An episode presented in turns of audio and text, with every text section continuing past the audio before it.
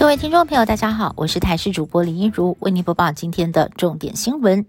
知名老牌新竹福源花生酱深受消费者喜爱。不过，近期香港消费者委员会公布报告，指出这款花生酱含有致癌物质黄曲毒素，不仅超过了欧盟的规定标准，也是所有测试样本当中黄曲毒素含量最高的。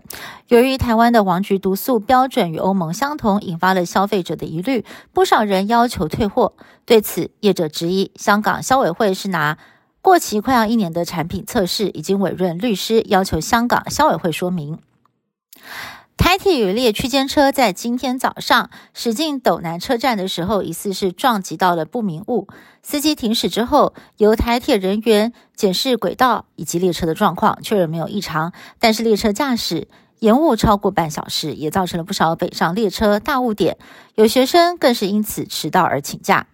资深司机员透露。司机员按照 SOP，只要听到不对劲的声响，都会以安全为最优先考量，停驶查看。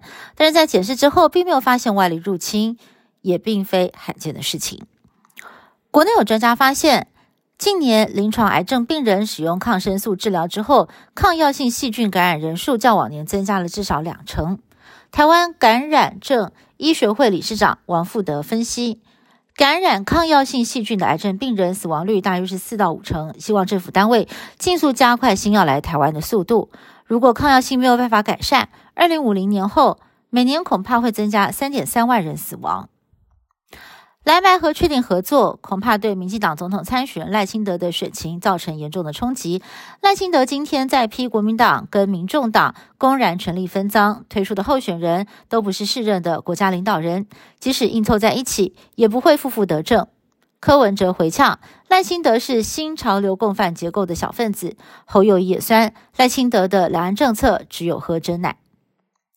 蓝白之间在十五号确定整合，但是最后决议统计七到十七号各家媒体民调，却是柯文哲瞒着幕僚独自拍板同意，更答应国民党赢百分之三以内都算侯友谊获胜，也让党内同志支持者气氛低迷。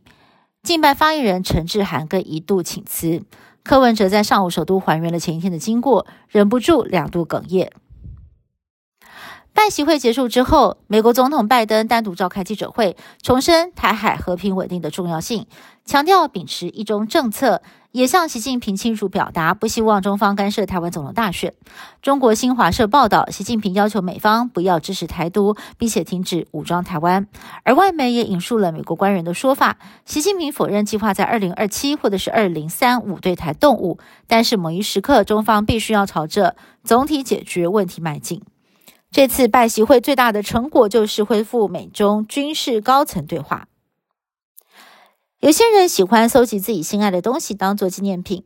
美国有一名男子从小喜欢搜集铅笔，不知不觉就搜集了将近七万支的铅笔。最近获得了金氏世界纪录的认证，成为了全世界拥有最多铅笔的人，远远超过旧纪录的两万四千支。